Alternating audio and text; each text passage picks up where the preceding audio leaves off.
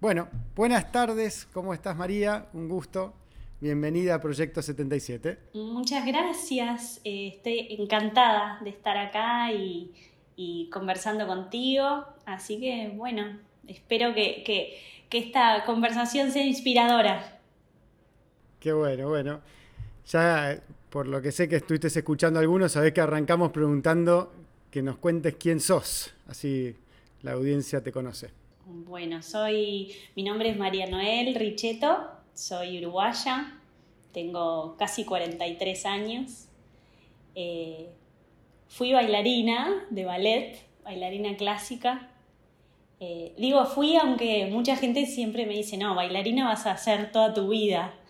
Este, pero bueno, me retiré en el 2019. Eh, empecé a bailar desde muy chiquita me retiré a los 39 años. ¿A qué edad es muy chiquita? Te pregunto así. Em, empecé a los 6, 6, 7 años.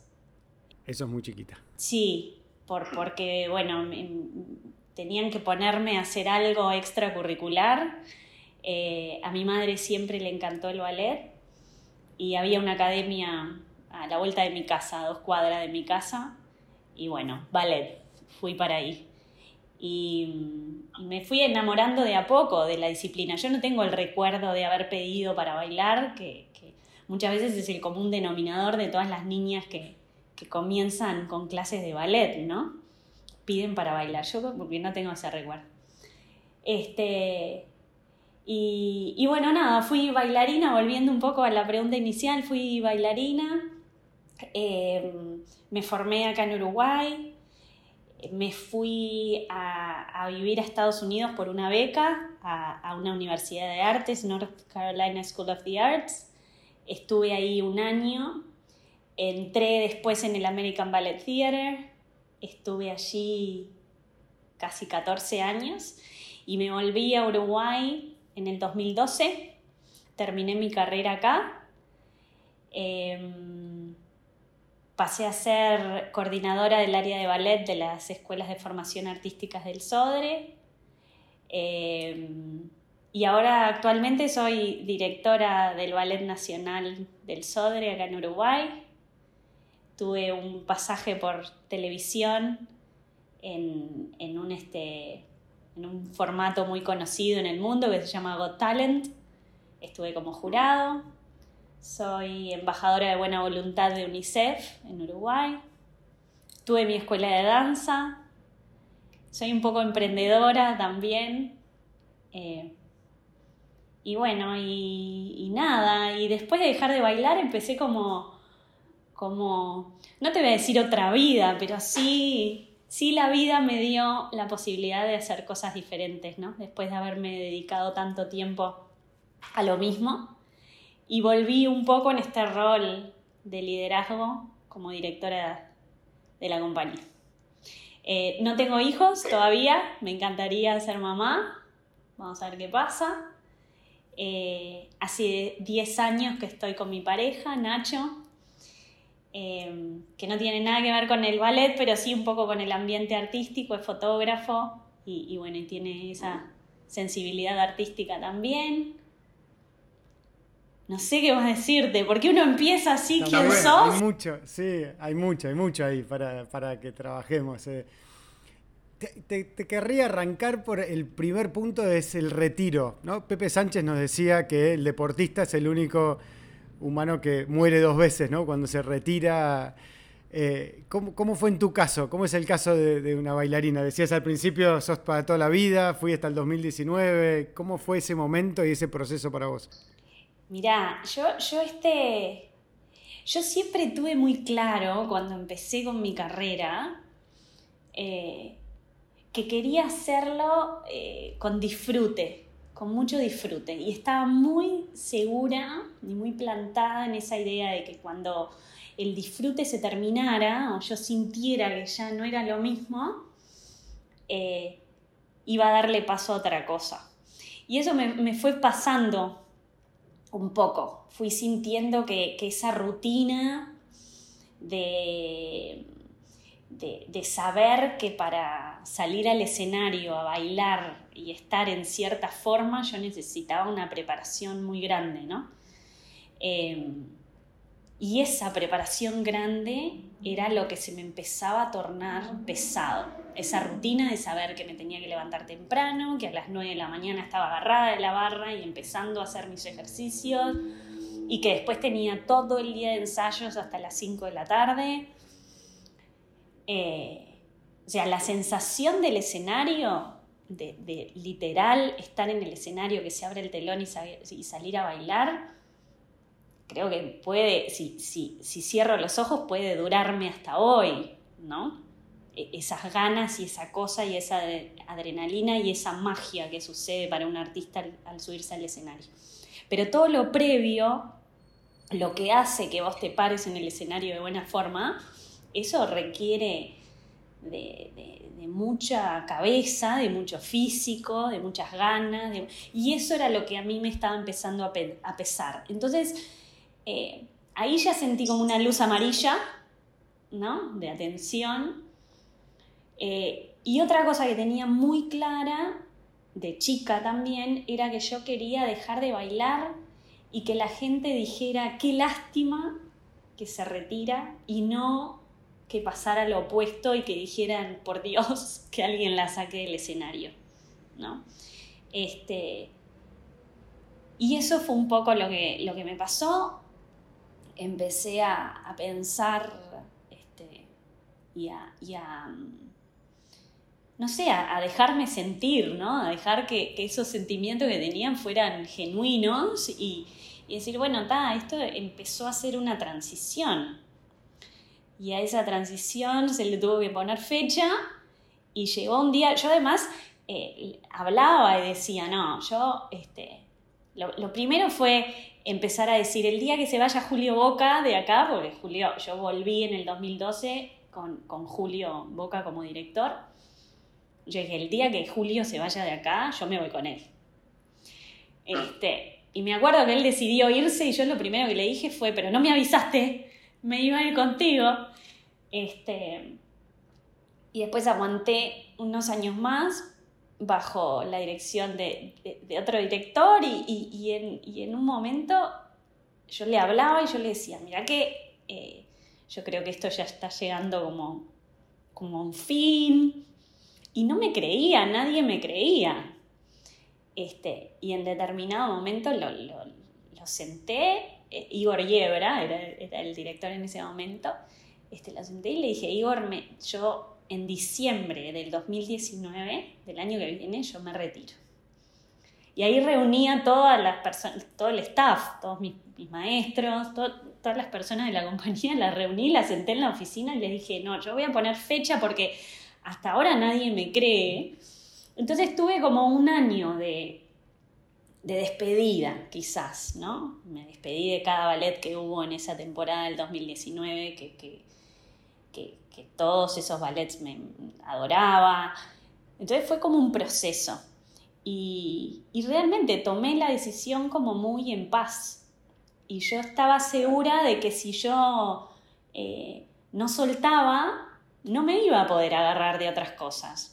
Y, es cierto, la carrera del bailarín es como la de un futbolista eh, o cualquier otro deportista de alto rendimiento, ¿no? Este, es, muy corta. Y de repente a los 39 años, 40 años, dije, esto se acabó, ahora me queda la mitad de la vida. es también muy excitante, ¿no? Yo lo vi. Liberador sería, como, como te liberaste. Sí, decir, bueno, ta, ya, ya, esto ya lo hice, lo hice bien, me fue bien, em, tuvo unos frutos maravillosos, me dio mucho, y ahora empieza otra etapa, que no sabía cuál era tampoco, ¿no? Este... Y a lo largo de esas etapas, tanto de la primera etapa tuya más infantil, después cuando te vas a Estados Unidos, después te consagrás, después cuando volvés, ¿tenías estructura de apoyo para esas reflexiones? Eh, digamos, trabajabas con profesionales para eso, las compañías tienen equipos que ayudan a, atravesar esos procesos, esas presiones, es más, cada caso individual se resuelve propio. Ya, yo, yo siempre, durante toda mi carrera, tuve un apoyo enorme de mi familia, que, que yo, eh, no es que diga que sin un apoyo de la familia no se puede llegar, pero, pero qué, qué, tanto más fácil se hace todo cuando en esa estructura familiar te dan para adelante, te acompañan y, están ahí al firme, ¿no?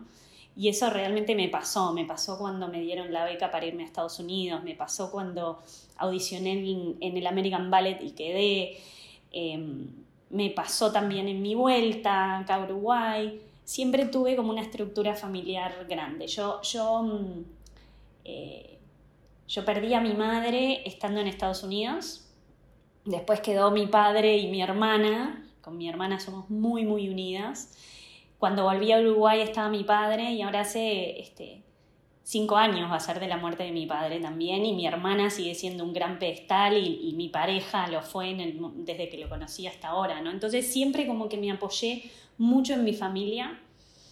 Eh, a raíz de la muerte de mi madre también empecé a hacer mucha terapia, entonces yo soy fiel creyente de que, de que ese, ese apoyo psicológico tiene que estar si uno considera y está abierto este, a, compartir y, a dejarse ayudar o dejarse guiar o llamarlo como quieras, ¿no? Soy, soy muy em, creyente de que, de que es necesario.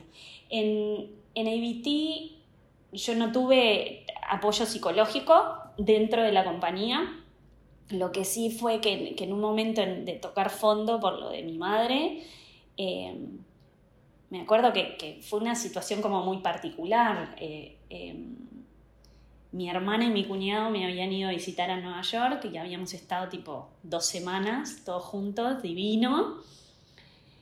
Y cuando se fueron me vino como esa angustia que no podía parar de llorar y que me daba la sensación de que le iba a pasar algo a mi hermana y no la iba a ver más, que era un poco lo que me, había pasado con mi madre. Mi madre este, falleció de cáncer. Eh, el último, de sus últimos dos meses, un mes estuvo, había estado conmigo en Nueva York, había sido operada hacía un año, entonces la última vez que la vi en Nueva York era, estaba Bárbara y en determinado momento ella se fue de Nueva York ya sintiéndose otro bultito que le había aparecido debajo del brazo. Este, y me acuerdo que me dijo, María, yo tengo otro bulto. Y, le dije, no, estás, estás loca, mamá, déjate de embromar, ya estás curada, ya te operaron. Y llegó a Montevideo y el cáncer había vuelto. Y fue muy rápido ese último mes. Entonces cuando la volví a ver, que ella ya estaba en, el sanatorio muy, muy mal, eh, falleció el otro día. Entonces esa angustia que yo sentí cuando mi hermana se fue era como, no la voy a ver más. Y lloré toda la noche, y lloré el día siguiente, y lloré al segundo día, y en determinado momento dije, no, esto yo necesito ayuda, esto no es la ayuda de un amigo, de una pareja, de, eh, esto es ayuda profesional. Y me acuerdo que llegué a los estudios al otro día, y me senté con el fisioterapeuta y Peter Marshall, me acuerdo, una persona divina, y, me senté con él y le dije, Peter, yo necesito, necesito ayuda, me pasa esto, esto y esto, hace tres días que no puedo dejar de llorar y tengo una angustia y siento que, que no voy a ver más a mi familia, que algo va a pasar. Y ahí empecé con la terapia. Y me acuerdo que, que me pasó cuatro contactos cuatro números de teléfono de cuatro psicólogos diferentes. Este, entonces llamé al primero y me aparecía un contestador con una voz súper fría, una secretaria, no sé qué, y colgué enseguida. Dije, no, no, esto no es para mí, esto acá no, no. Llamé al segundo número este, y no me contestaban.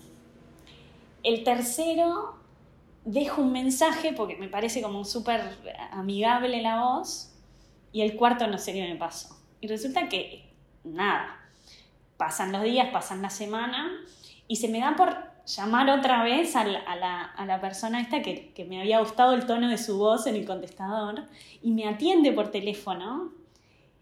Y esa mujer que era la psicóloga, me dice, ay María, me dice, estaba esperando de nuevo tu llamado, me dice, porque escuché tu mensaje, pero en el momento que tú me dejaste el número, algo pasa y yo no entiendo y no logro entender lo que vos me decís y no puedo anotar el número.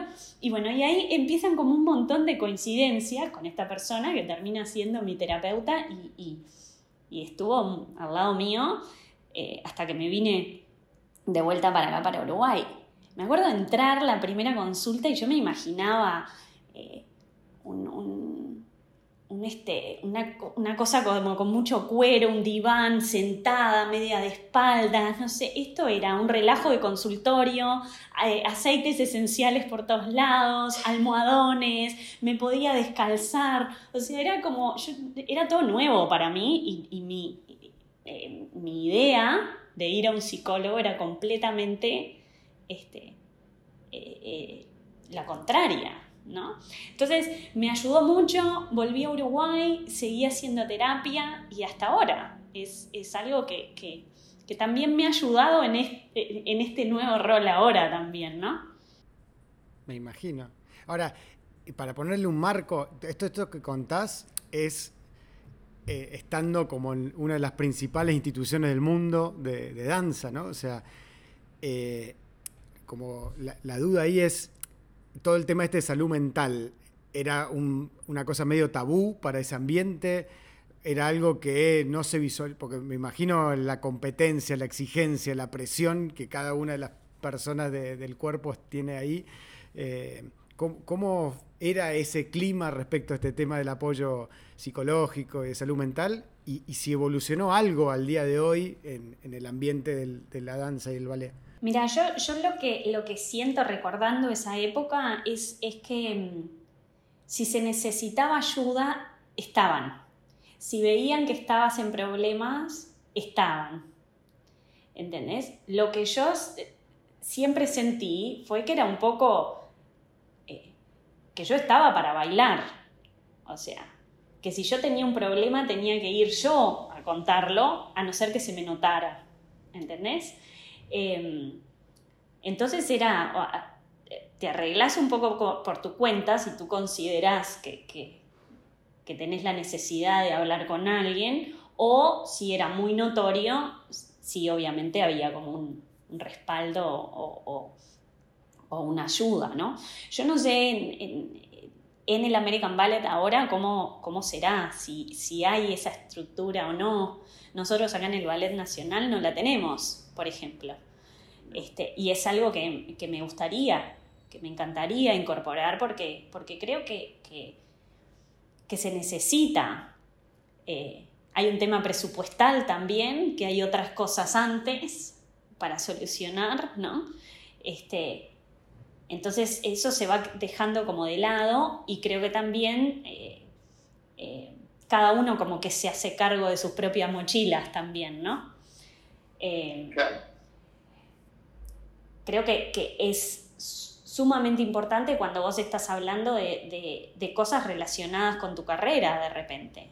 Eh, nosotros somos una, especie que, estamos frente a un espejo, no te voy a decir las 24 horas, pero muchas de esas 24, la mitad, este, ocho horas estamos frente a un espejo, buscando una perfección que no existe y que uno sabe que no existe, pero es la repetición y la repetición y la repetición hasta que sale, hasta que uno siente la sensación en el cuerpo y la puede replicar, porque si salió una vez puede salir dos o pueden salir tres o puede salir siempre.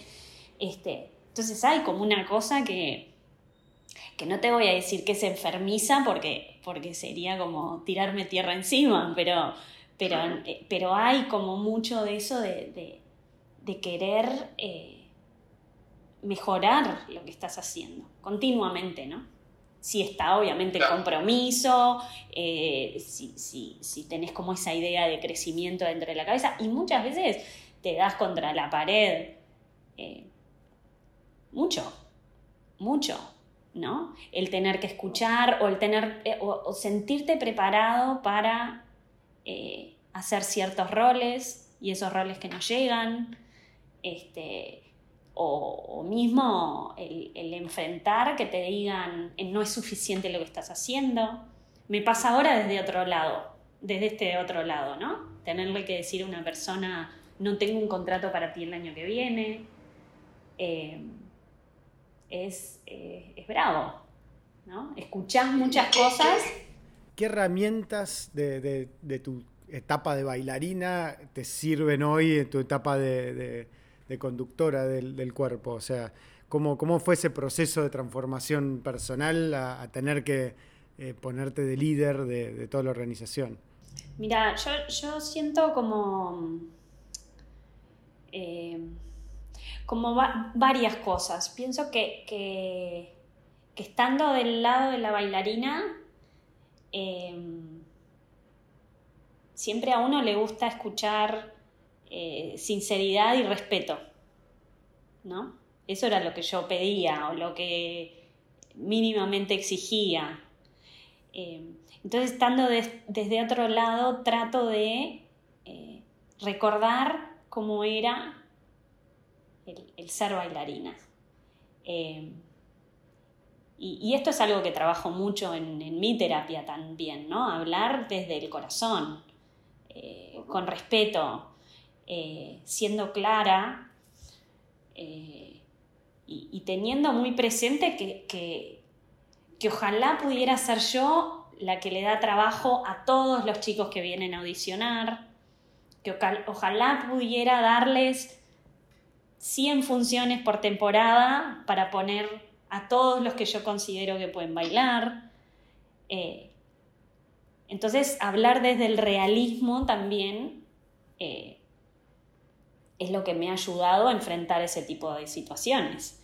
Que no quiere decir que no la sufra. O sea, la primera vez que, que, me tuve que sentar con alguien y decirle, no, no tengo un contrato para ti, o esto no está funcionando, o eh, son días que, en los que ya me levanto de otra forma, llego a la oficina de otra forma y lo sufro también. Es la, es la peor parte de lo que hago.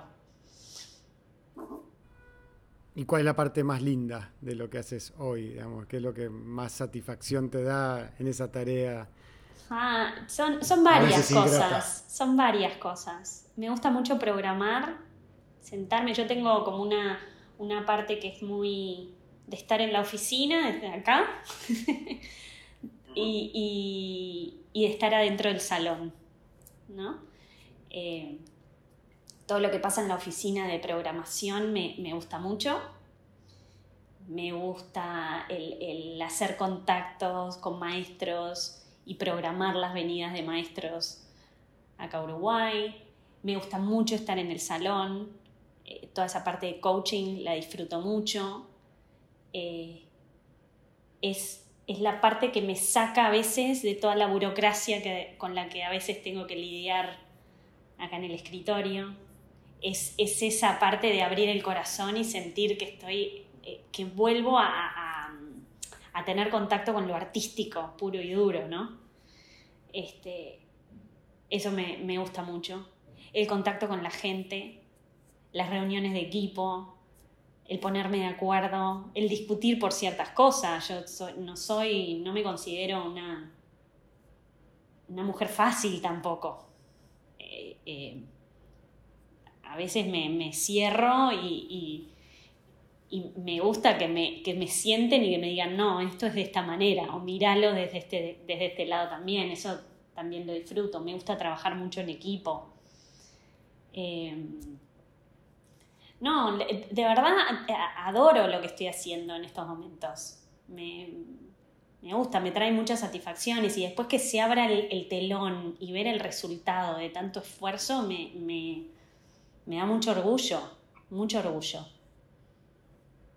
Recién decías algo de, lo, artístico y una de las cosas que me intrigaba preguntarte es dos preguntas respecto a la danza, ¿no? ¿Qué es la danza por un lado? Justo eh, leyendo, estaba buscando acá la cita de eh, un pensador, para que lo voy a buscar en tiempo real porque me parece súper interesante, que habla de la ciencia del bienestar, eh, Dacher Kellner, que habla de la ciencia del asombro, ¿no? del O en inglés. Y dice que hay ocho momentos de O en la vida humana y uno es la danza. ¿no?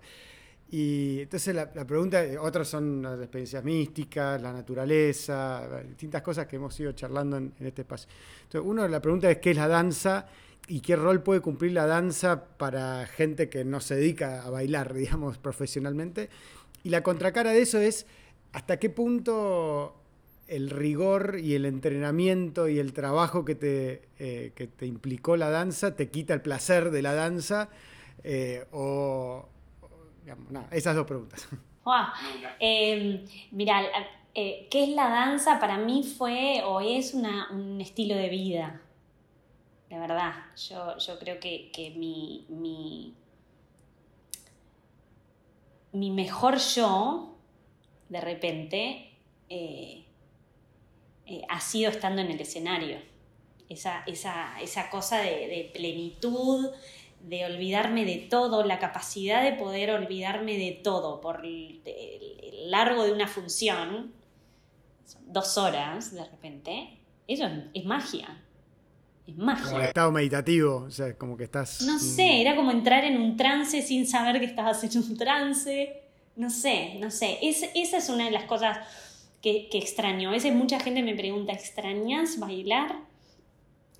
Eh, yo no extraño, no, sé si extraño el bailar, yo extraño la sensación que a mí me daba la danza o esa sensación de, que se suba el escenario, se prenda una luz y ¡ay, sos vos ahí! Eso, eso se extraño. Me acuerdo que las últimas funciones yo miraba para, para arriba así y veía los focos y yo decía, María, fíjate bien en esto, fíjate bien en esto porque te queda poco, no lo vas, no lo vas a ver más. ¿No? Este, Para mí es una, es una expresión, es poder decir algo con el cuerpo sin necesitar la palabra, es poder conmover, es poder em, emocionar. Yo sentía, estando en el escenario, realmente sentía que conectaba con la gente. Esa sensación de proyección eh, y de querer tocar a esa última, de, verdad, te lo digo como de, corazón y con toda la humildad, yo sentía que, con mi energía podía llegarle al corazón de la última persona que estaba en platea. Em, esa cosa de transmisión. Eh, y ta, eso era lo que yo sentía. Capaz que ahora el trabajo es vos preguntarle a alguien que me vio bailar si sucedía o no sucedía, pero entendés esa cosa de es muy difícil que, hayas tenido la carrera que tuviste, el reconocimiento que tuviste, si no lograbas eso, ¿no? O sea, creo que, tu trayectoria te lo, te lo respalda. No, quizás, o quizás no, yo qué sé, no sé, pero, pero eso, eso era, era como muy mágico. Para mí la danza fue, fue magia. Eh, y te hago un apartado ahí, y después volvemos al, corazón de la pregunta, pero porque uno de los temas que que, me súper interesa trabajar este tema de la expresión, esa conexión. ¿Qué hacías antes de subir al escenario? ¿Cuál era tu rutina para prepararte para esa conexión? ¿Y qué hacías una vez que bajabas del escenario? O sea, eh, ¿cómo eran esos dos momentos, el pre y el post? me, gustaba llegar al, teatro bien temprano. Yo, yo, vivo lejos del teatro, entonces eh, los días que tenía función los días de función nosotros trabajamos en doble horario. Entramos de mañana, salimos a la una y después entramos antes de la función, tipo 5 o 6 de la tarde, y la función es a las 8. Eh, yo los días de función que me tocaba bailar no me iba para mi casa porque era como que llegaba a mi casa y ya tenía que volver y era como todo un cansancio, me gustaba estar concentrada. Entonces tenía como un poco mi rutina, terminaba a la una mis clases, mis, mis ensayitos me iba a almorzar a un bar que queda acá cerca y me comía un plato de ravioles con tuco, siempre. Este, y después venía al camarín y, me acostaba, dormía una siesta, yo qué sé, media hora, 45 minutos, una hora por ahí.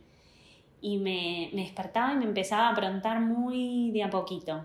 Me gustaba ser la primera en entrar al salón, estirar, este, hacer mi clase. ¿Escuchás música o algo en ese momento? Como los deportistas que se ponen No, a veces me enchufaba. Yo nunca tuve como esa cosa de, de paranoia y tener que estar alejada de la gente para poder, no, a mí al contrario, a mí cuanto más gente me dabas alrededor y ese intercambio, a no ser que, era, que fuera algo que me pusiera extremadamente nerviosa, que, me pasó un par de veces nada más, pero después me gustaba como ese, esa interacción, ¿no?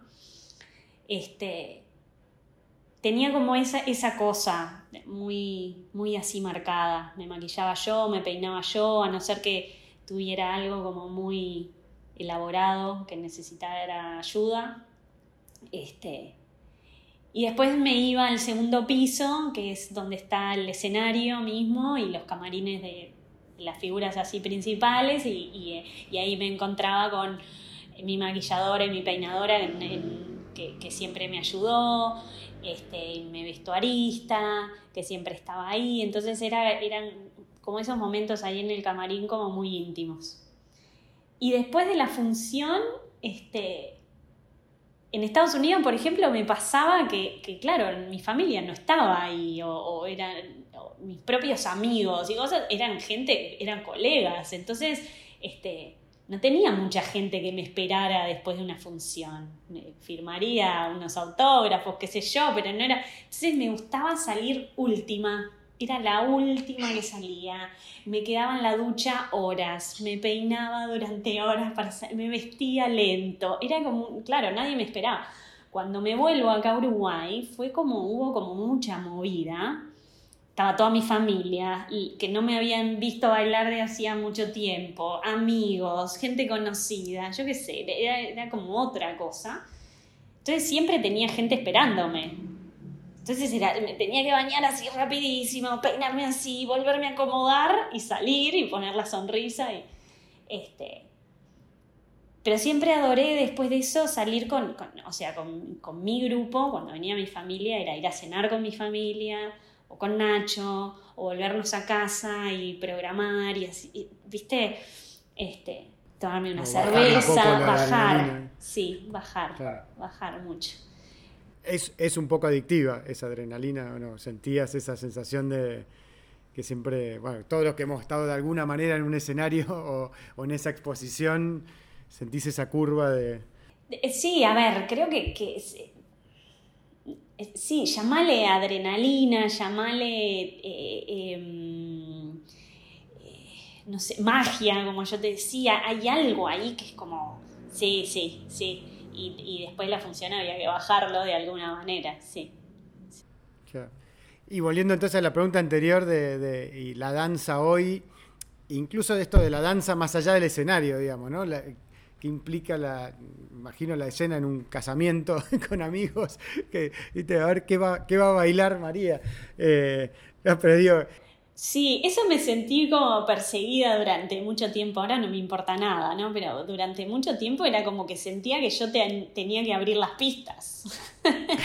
claro, me imagino. Es como, es como el amigo futbolista que esperás que te haga, viste, en el picadito te arme todo. Exacto. No, este. No, yo qué sé. O sea, siempre me gustó bailar y divertirme y, pasarla bien, sí. Eh, pero, pero también, claro, cuando, cuando sos de repente más conocida, tienes que tener más cuidado de todo. Este, entonces era, eh, yo qué sé, me acuerdo una vez que estaba, eh, estaba media lastimada de un tobillo, entonces este, me habían puesto como una bota de esas rígidas, viste, para andar y, y, eran, no sé, finales de febrero y tenía que ir a dar una charla en Rocha, en Balneario, en, acá en Uruguay. Este, doy la charla después me voy a comer con unos amigos, el boliche se empieza a picar, empiezan a correr las mesas, no sé qué. Y claro, yo tenía unas ganas de bailar y me acuerdo de, mi pareja me decía, María, no, me dice, porque está todo el mundo con, con celulares, eh, me dice, hoy te, filman, no estás yendo al sodre, o te pasa algo, no sé qué, vos estás con la bota, o sea, no, y nada, quedarme sentada y, bueno, y aguantar, yo qué sé. Este, eh, no sé, hay... ¿Cuándo apareció, ¿Cuándo apareció la fama en tu vida? ¿Cuándo, ¿Cuándo te diste cuenta, siempre pregunto, ese momento que dijiste, apa, acá cambió algo? y tengo una mirada externa que antes no tenía. ¿Cuál fue ese momento? ¿O fue progresivo? Creo que se, fue un poco progresivo. Yo al, irme a Estados Unidos y entrar en el American Ballet, eso fue una gran sensación porque, porque nada, viniendo de Uruguay, un país tan chiquito, una compañía tan grande, con grandes nombres, era como, como jugar en el Barça, como, ¿no? Eh, primera liga, total. Entonces...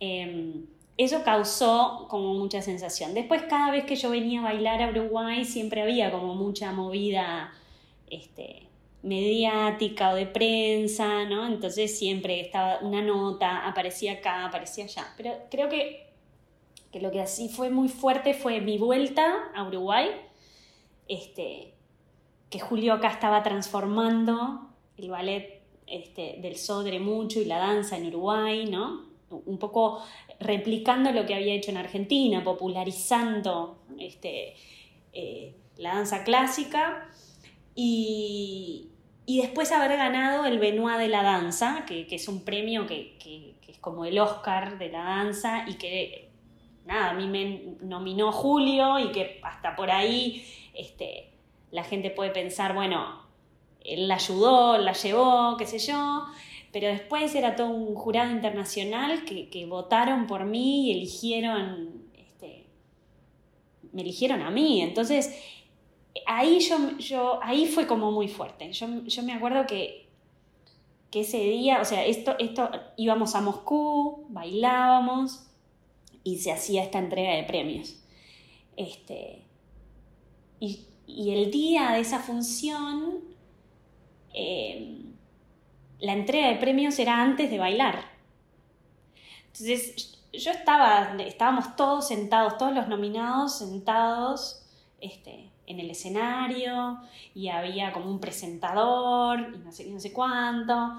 Este, y, me acuerdo que yo estaba sentada ahí de fiesta porque dije, bueno, esto se termina, son 20 minutos y acá empiezo a bailar y ya está, y bailo acá de nuevo en este escenario maravilloso y qué oportunidad, y siendo uruguaya y no sé cuánto.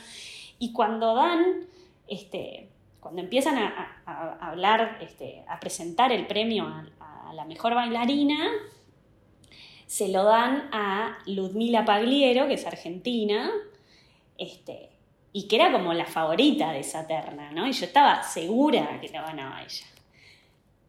Entonces, este, nada, aplauso, aplauso, Ludmila no estaba, este, y dicen, bueno, y en un momento dicen, este premio es compartido, pero yo no entendía nada porque era ruso, y de repente cuando, cuando hacen la traducción y, y dicen María Richetto, yo me acuerdo que miré para atrás así para ver mi compañero de baile, que también estaba nominado, mi partener estaba atrás, y él me decía, sos vos, claro, no. Y nada, y ahí me entró una emoción y me acuerdo de mirar a Julio y los dos nos, em, nos emocionamos y fue como una cosa muy...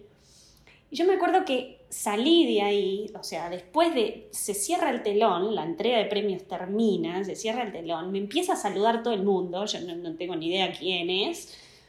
Y de repente digo, no, pero yo ahora tengo que bailar. O sea, ahora voy a bailar. Después de que me dieron el premio, con una emoción y una cosa que yo no sé lo que voy a hacer. O sea, yo no tengo recuerdo de cómo bailé ese día y, nada, capaz que me lo sacaron y yo no me, me sacaron el premio y yo no me enteré. Porque, este, pero fue todo como muy emocionante y terminé de bailar y la llamo a mi hermana, me acuerdo, y le digo, Magda, eh, gané. Y dice, ¿qué? mi hermana no entendía nada, no sabía qué hora era, ya era como una... Y dice, gané el me dieron el Benoit. Y dice, no, no te puedo creer. Y ahí empezó como una ráfaga de mensajes porque se hizo viral enseguida. Eh, no hubo medio de Uruguay que, que, no me llamara, familia, amigos. Mi, mi Twitter explotó, que yo nunca le había dado bola al Twitter y, y explotó. ¿Lo manejaste vos eso? ¿Lo manejabas vos personalmente? Sí, todas mis redes las manejo yo hasta ahora.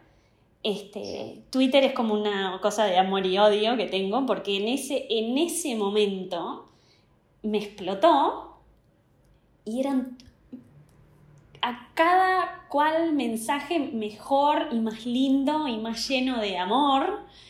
Este, y me acuerdo que, que estuve todo el resto de la función contestando mensajes.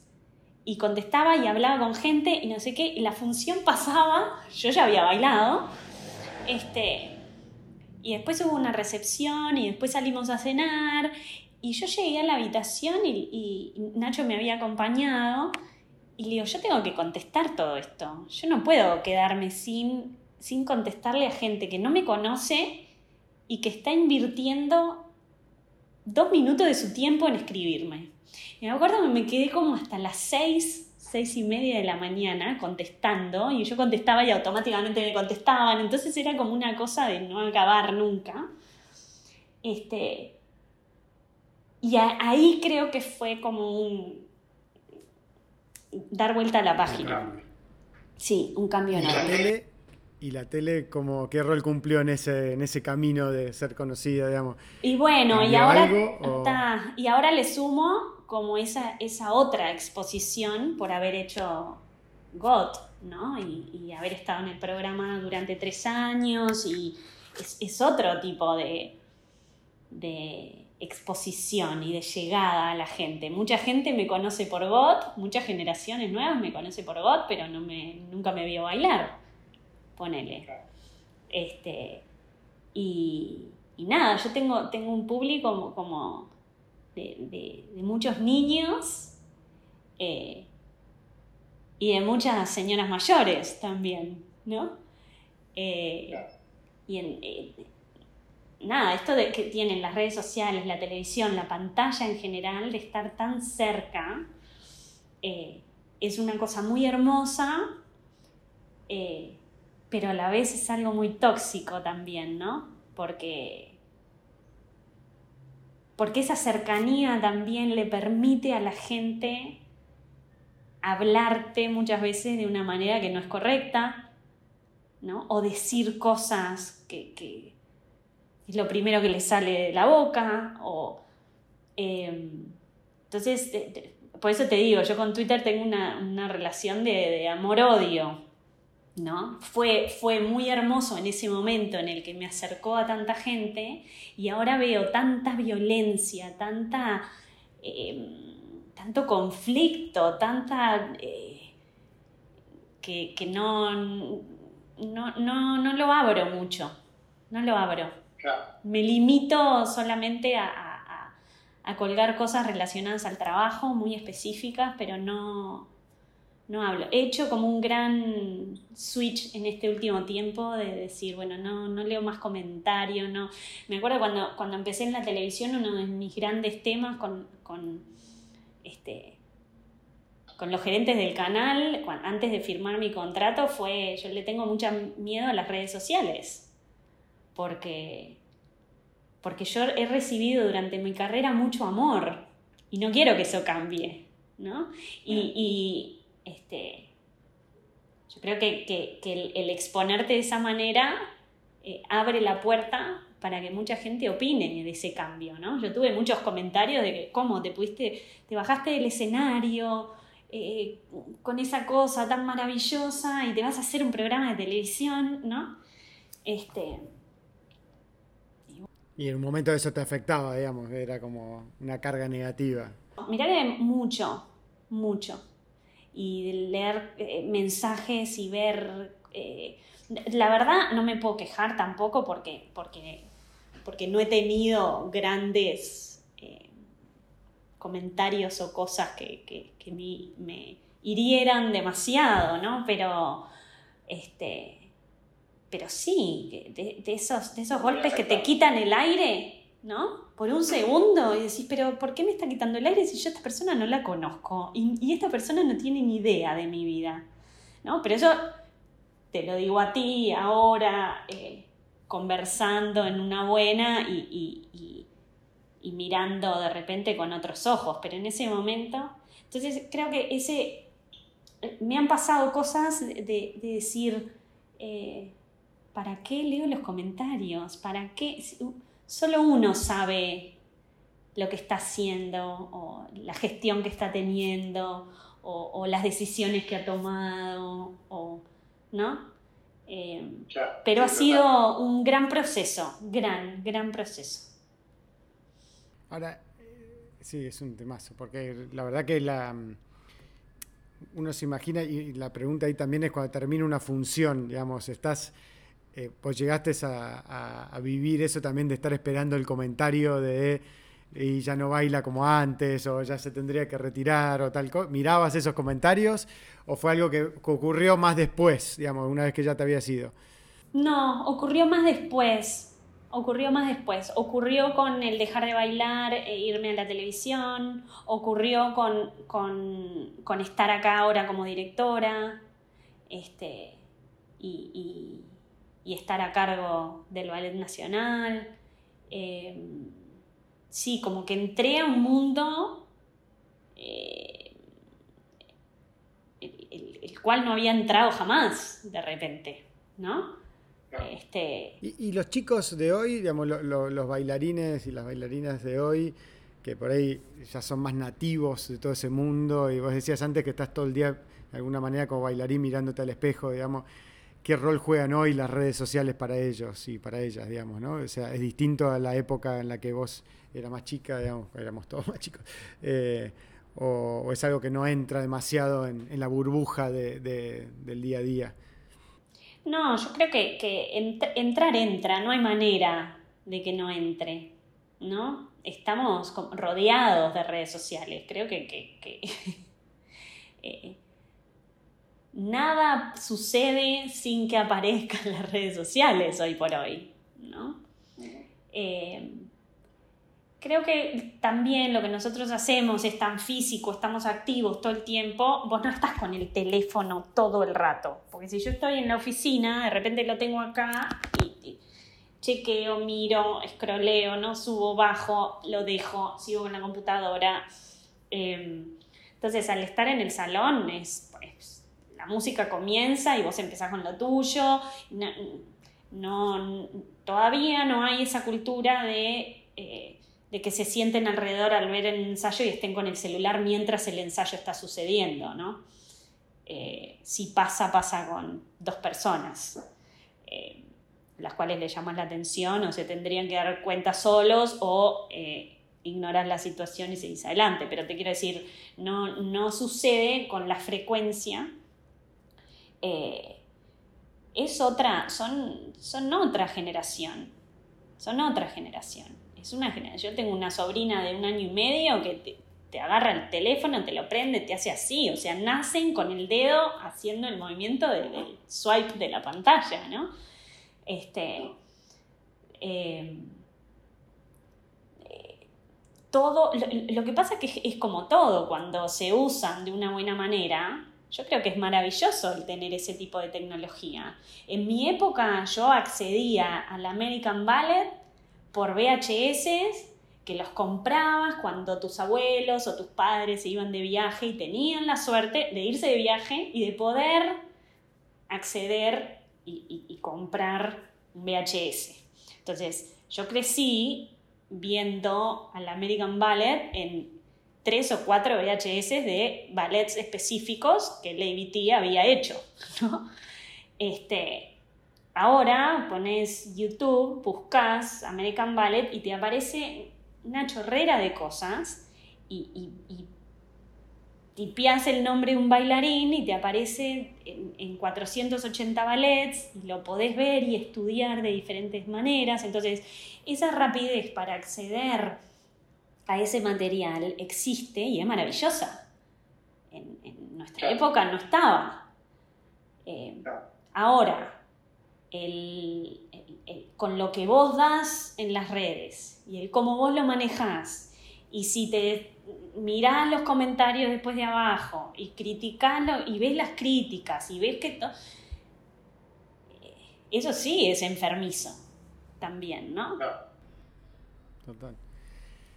Y, una pregunta ahí, cambiando un poco de tema, pero aprovechando el tema de, los chicos de hoy, ¿qué, ¿Qué rol juega lo colectivo en, el ballet y en la danza?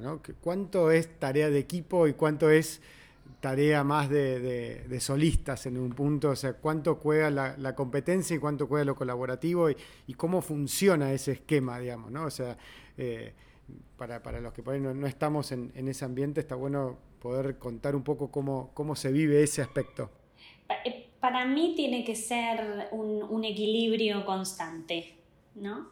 Vos sos parte, seas un primer bailarín, seas un solista, sos parte de, eh, de, ese grupo. Yo siempre digo lo mismo, el primer bailarín no existe sin el cuerpo de baile, ¿no? No existe sin ese portarretrato perfecto, sin ese marco perfecto, no existe esa pareja de primeros bailarines.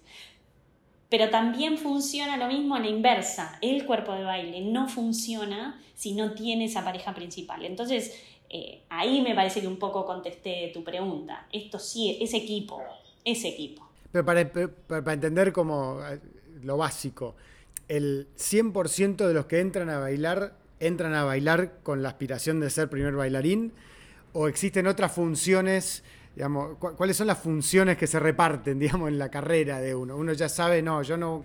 No necesariamente, no necesariamente. Hay gente, yo he conocido gente que, ha estado toda su vida en el cuerpo de baile y que te dice, yo nunca aspiré a ser primer bailarín.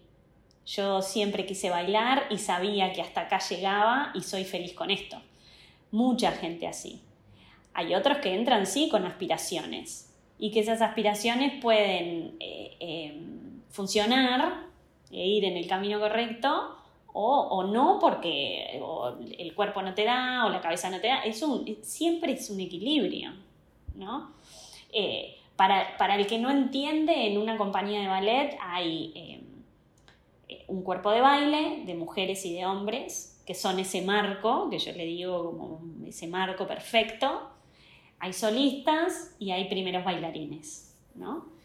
¿El cuerpo tiene un tamaño, digamos, una cantidad más o menos estándar de, bailarines? En chicas, más o menos, para hacer un ballet como un Lago de los Cisnes, por ejemplo, necesitas alrededor de unas 24 chicas.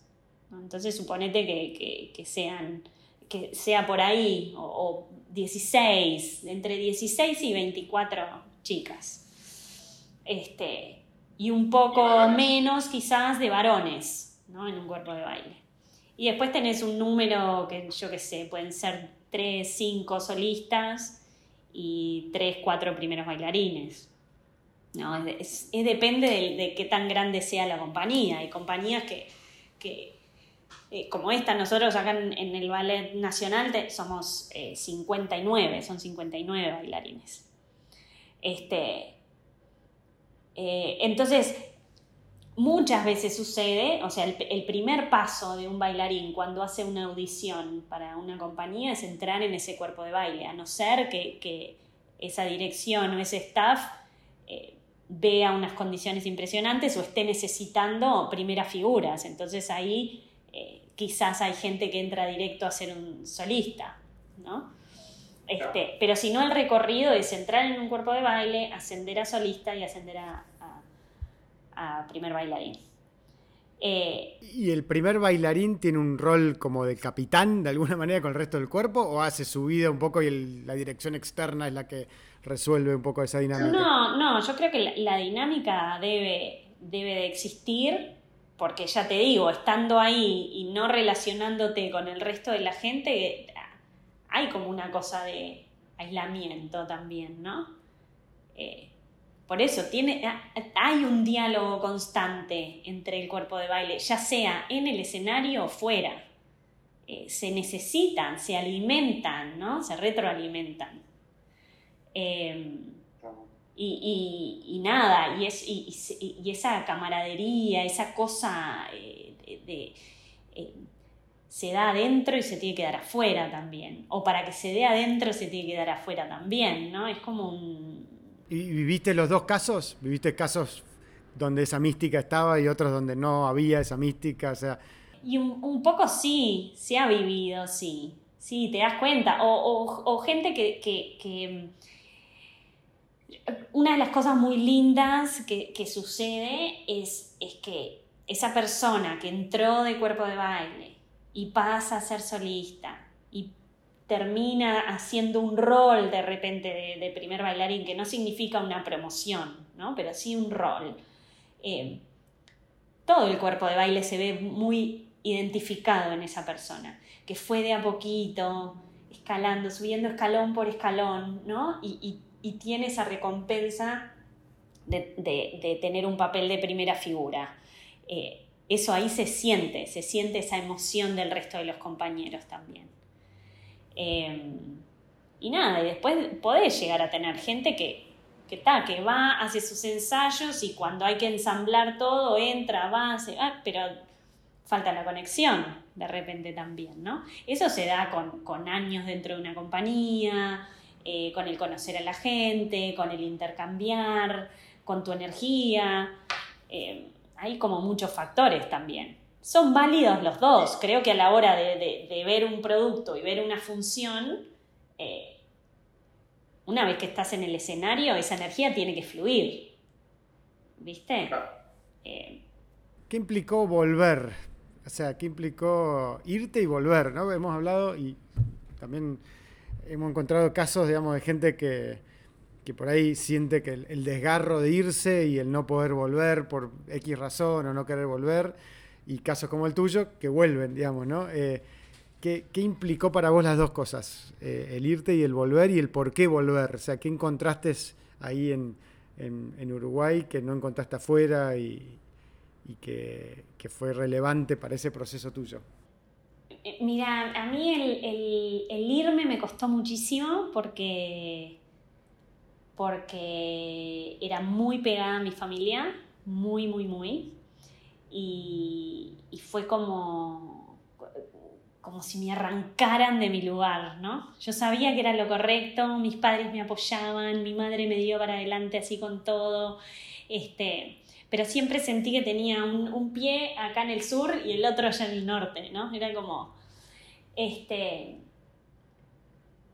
pero, pero amé eh, estar en Nueva York, vivir allá, ser parte del American Ballet, tengo amistades hasta ahora, ¿no? Gente muy, muy hermosa que, que, quiero y que, y que conservo allá y que sigo en contacto. Eh, y el volver fue, fue una decisión enorme que tomé, pero que también la tomé como muy en paz. Em, hubo un momento en el que dije, bueno, o, pongo los pies de un lado o pongo los pies del otro. Eh, el poner los dos en el norte significaba, bueno, ya está, es esto, me quedo acá, no hay otra. ¿Y qué ganabas y qué perdías con los dos pies en el norte en ese momento de calidad? Yo creo que, no sé, hay momentos en los que yo, yo fui sol, yo fui, entré de cuerpo de baile en el American Ballet y fui solista. Y, y me, empezaban a dar, me empezaron a dar roles de primera bailarina. Eh, y yo sentía que, que, empezaba a ir como por un camino pero era muy lento, era lento. Lento y, tenía como, como, ese sentimiento encontrado de decir, eh, bueno, espero, me la juego y espero y esto sucede. o puede pasar que se me pasen los años y que yo siga esperando y, que es eso que tanto quiero no, no llegue, no llegue en, sintiéndome eh, bien físicamente. Exacto. Este, y, en ese momento, cuando, me empiece, cuando empiezo a ver todo esto con mucha claridad, Julio empieza a dirigir acá en, Uruguay. Y él me empieza a invitar y vengo todos los años como, como bailarina invitada, y bueno, al ser uruguaya, ¿no? este, y, y en determinado momento este, surge la posibilidad de venirme, de volverme. Y digo, bueno, ¿y ¿por qué no? Pido una licencia sin goce de sueldo por un año en el American Ballet, me voy para Montevideo, veo qué pasa, porque también era un poco eso, de decir, eh, yo sé que trabajando con Julio y sé que estando en la compañía y el teatro nuevo y qué sé yo, y las producciones, no sé cuánto, eh, eso me va a encantar, me va a encantar estar de nuevo con mi familia. Este, pero me acostumbraré a Montevideo, Montevideo no es Nueva York, eh, fueron tantos años viviendo del otro lado, ¿no? Entonces dije, bueno, la juego y voy, este, voy un año, pido un año y hablo con mi director en, en, ABT, Kevin Mackenzie, y le digo, me pasa esto y tengo esta posibilidad, este, y bueno, y él se fija medio que en el calendario, no sé qué, me dice, bueno, anda, pero yo en tantos meses te voy a estar llamando porque quiero saber si volvés. Este, y tal, y decido volverme, decido volverme y probar ese año. En ese momento, bueno, mi, madre ya no estaba, mi papá se ponía más viejo, mi hermana había quedado embarazada con mi primer sobrina, entonces para mí era como... Como, como que los afectos, los afectos atraían mucho. Siempre fui como muy nada de esto, ¿no? Este, y, y nada, y me, pasó eso, que, volví y que me encontré con, una compañía totalmente cambiada, con una programación increíble, con mi familia cerca, con mi sobrina que nacía, conozco a Nacho, mi pareja, o sea, era como toda esa parte personal, tomaba forma, ¿no? porque durante 15 años que estuve afuera era todo profesional, profesional, ¿no? El trabajo, el trabajo, el trabajo. Este, entonces está cuando, cuando se me presenta ese momento en el que yo tengo que tomar una decisión de, de, de, quedarme, volverme a Nueva York, eh, nada, la decisión es me quedo. Me quedo. Y acá, o sea, me empezaron a pasar a nivel profesional cosas que quizás en Nueva York o no hubieran pasado o hubiera demorado mucho más todo. Who knows? nunca lo voy a saber, pero, pero yo creo que fue la decisión correcta. Eh, no, no, creo que no cambió nada de, de, lo que hice, de la forma que lo hice y de la decisión que tomé. ¿no? Muchos me dijeron, estás loca de remate, dejar Nueva York, dejar IBT. Yo qué sé, aposté por otras cosas también, ¿no? Y, se dio que acá a nivel laboral fue todo muy, muy bueno también. Fue redondo. Mm. Y un, retomando un tema ya para ir cerrando, pero lo mencionaste al principio y para mí es un tema súper relevante, porque también fue un tema en lo personal para nosotros como familia y demás, que, tiene que ver con este tema de la maternidad, ¿no? La maternidad, las mujeres y el alto rendimiento, si se quiere, o sea, para ponerle un título general, o sea, eh, ¿qué, qué, te pasa vos con el tema o qué reflexiones tenés vos sobre el tema? Incluso porque en muchos casos ha surgido de mujeres que sienten esa tensión que indefectiblemente es le ocurre más a las mujeres que a los hombres, por un tema biológico, ¿no? De, entre su carrera y, la maternidad y qué, te pasó con eso. Malditos suertudos los hombres. Em, no, eh, a ver, nunca sentí que pospuse la maternidad por mi carrera. Jamás, siendo bailarina, siendo bailarina. Ahora, en este, después de que solté lo de ser bailarina y dije, bueno, ahora se me abre un mundo de posibilidades nuevos. Eh, creo que sí, ahí sí. Dije, bueno, eh, ahora es la eh, coordinación del área de ballet, ahora es el programa de televisión, ahora es la dirección del SODRE. Y ahora es mi momento. Ahora vos me agarrás en un momento en el que digo, quiero pensar en mí como como mujer, como madre, como pareja, como...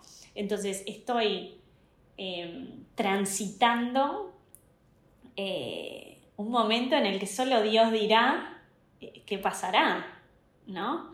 Este, pero me gustaría mucho, eh, creo que es, la primera vez que lo digo así este, abiertamente, que, que me gustaría mucho ser mamá, que lo estoy esperando, que ojalá que suceda que hay, hay, como una parte de mí que tiene también mucho miedo de decir, bueno, estuve 40, casi 43 años sin, sin un hijo y sin una responsabilidad en otro cuerpo.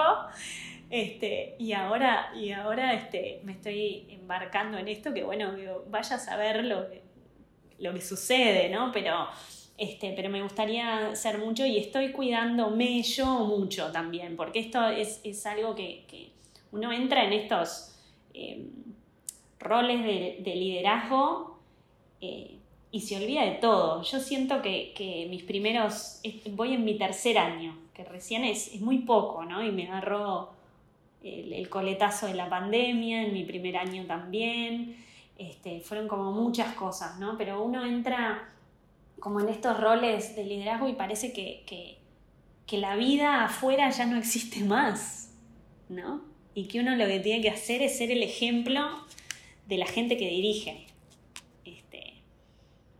Y yo siento que sí, que hay una parte que sí, que tengo que ser el ejemplo, pero parte de ser el, ejemplo este, es ser quien soy yo, ¿no? Tener como, como claro eso, decir, bueno, ta, soy una mujer que quiere ser madre, que tiene otras cosas afuera, que no por eso deja de, tener un compromiso al 300% en donde estoy, este, pero eh, el, cuidado de una. Y, nada, me llevó un tiempo, me llevó un tiempo y creo que, este verano que, desconecté completamente, que hacía mucho tiempo que no me tomaba unas vacaciones y, estaba realmente en traje de baño, short y chancletas, este, em, hice como mucha no sé, pensé mucho en mí, suena egoísta, ¿no? Pero, pero en mí, y cuando digo en mí, digo en, lo que me rodea, en mi familia, en mis afectos, también en mi trabajo, ¿no? ¿Cómo, cómo yo lo quiero encarar? ¿Cómo puedo liderar? Yo soy de la idea que, que, la mujer puede hacer todo, ¿no? Este, el hombre también, porque los dos, pero te quiero decir, la mujer, ¿por qué no puede eh, liderar, ser madre, eh, cocinar, criar a sus hijos, dar una clase de ballet, ensayar, volver a su casa. Y sí, será una locura y posiblemente, pero, pero, pero considero que se puede y lo veo. También el, rol también de la tarea compartida, ¿no? pasa, yo creo, te decía, el, el caso nuestro nos pasó que porque hay, un solo elemento que tiene el, querer tener un hijo o una hija, que es que uno no puede, a diferencia de muchas otras cosas en la vida, no puede decir, va a pasar. O sea, eh, nosotros nos pasó eh, que entre el primer y el segundo hijo tuvimos un proceso largo de búsqueda y siete médicos que dijeron, nos dijeron no van a tener hijos, es imposible que tengan otro hijo. Y bueno, finalmente llegó. Mi mujer escribió un libro sobre el tema, muy, muy lindo, porque se empezó a meter en el tema de cómo, claro, es un tema que es medio como tabú, no se habla mucho, pero, eh, pero que es súper necesario, porque si no es como que nos disociamos, ¿no? Como seres humanos a algún punto. Y, si bien, eh, como decís, biológicamente es la mujer, pero como que es un tema que tenemos que poder conversar un poco más, creo. Hay mucha gente que lo, transita con dificultad. He hablado como on and off del tema, ¿no? Porque hubo una época que me lo preguntaban todo el tiempo. Este, yo decía, no, ahora estoy bailando, no sé cuánto, no sé cuánto. Hubo otro momento que me lo preguntaban todo el tiempo y, y yo hasta, o sea, hasta me acuerdo de ser, no, no grosera, porque no, no son como mucho mis formas, pero sí de parar en seco a un periodista, ¿no? Y que después se disculparon. Este, y ahora estoy como, como abierta a eso de decir, y, y bueno, si, no sucede es porque no tenía que suceder, pero si sucede va a ser maravilloso, y si puedo contar mi, mi jornada o, compartirla, eh, también la compartiría, ¿no? Entonces, nada, estoy como en esa, yo no siento que mi carrera me, me haya frenado el ser madre, yo creo que, que no lo sentía hasta ahora no lo sentía como lo siento, e-, ese clic que las mujeres hablan. Y bueno, y, ojalá sea, ojalá. Y si no, ya conversaremos y te contaré el resto. Voy a leer el libro, voy a leer el libro de tu mujer entonces. Dale, después te lo paso, te lo paso. Eh, está buenísimo. María, te, hago las últimas dos, agradeciéndote un montón de vuelta por la, apertura y la generosidad. Eh, ¿Qué le aconsejarías a María de 18 años, a ella eh, becada y remándola, eh, en, ¿En, Estados Unidos. Mira, a, esa María le diría, eh, no llores tanto porque vas a volver. no gastes tantos litros de lágrimas este, porque, porque lo que dejaste acá te lo vas a encontrar de nuevo. No todo, ¿no? No todo, todo, pero, pero la gran mayoría. Este, disfrutá de todo lo que tenés en, el, frente en ese momento, disfrutá, no estés pensando a futuro. Este, y, a, la María de, prácticamente ahora, pero de dos años atrás, antes de agarrar todo esto de, la dirección, este, eh, le diría que no fuera tan inocente. Sí, que no fuera tan inocente. Este, le diría que te vas a llevar muchas sorpresas que no te habías imaginado. Eh, le diría que, que, lo que estás a punto de agarrar no es nada fácil, pero que puede ser maravilloso, que vos lo podés hacer maravilloso. Este, eh, y nada, que siga adelante, que no lea comentarios. ¿Y a, quién te gustaría escuchar como parte de esta conversación? Si tuviese que decir, proponer una, persona que te da intriga, que te gustaría. Eh, mira, me, hace, hace muy poquito eh, conocí en una entrevista que nos hicieron juntos a Gastón Reino, que es un, un peleador uruguayo eh, que tiene 36 años y, que me gustaría saber más de su carrera y de su historia.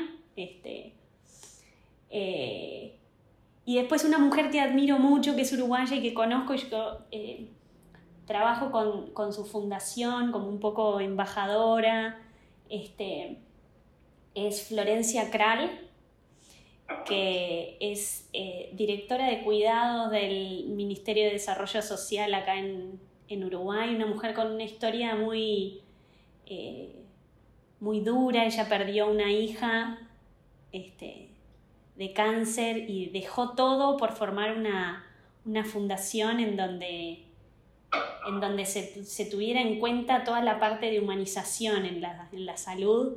Eh, y ha hecho una obra maravillosa, es una persona que está haciendo muchísimo, que, de verdad yo conozco mucho su historia y que me encantaría que a través tuyo este, otra gente la pudiera conocer porque, porque tiene mucho para decir y, más allá de, su tarea, su historia como madre eh, es, increíble. Dale, espectacular. Después te voy a pedir el contacto. Te paso, te paso todos los contactos. Dale, mil, mil gracias, en serio, espectacular. Y bueno, nada, estaremos viendo del otro lado del río en algún momento. claro, claro que sí, cuando quieras te, esperamos por acá. El Ballet Nacional tiene mucho para ofrecer y, seguro que, te va a conmover. Y, bueno, nada, de verdad te agradezco de corazón porque la pasé fabuloso. Muchas cosas que conversar.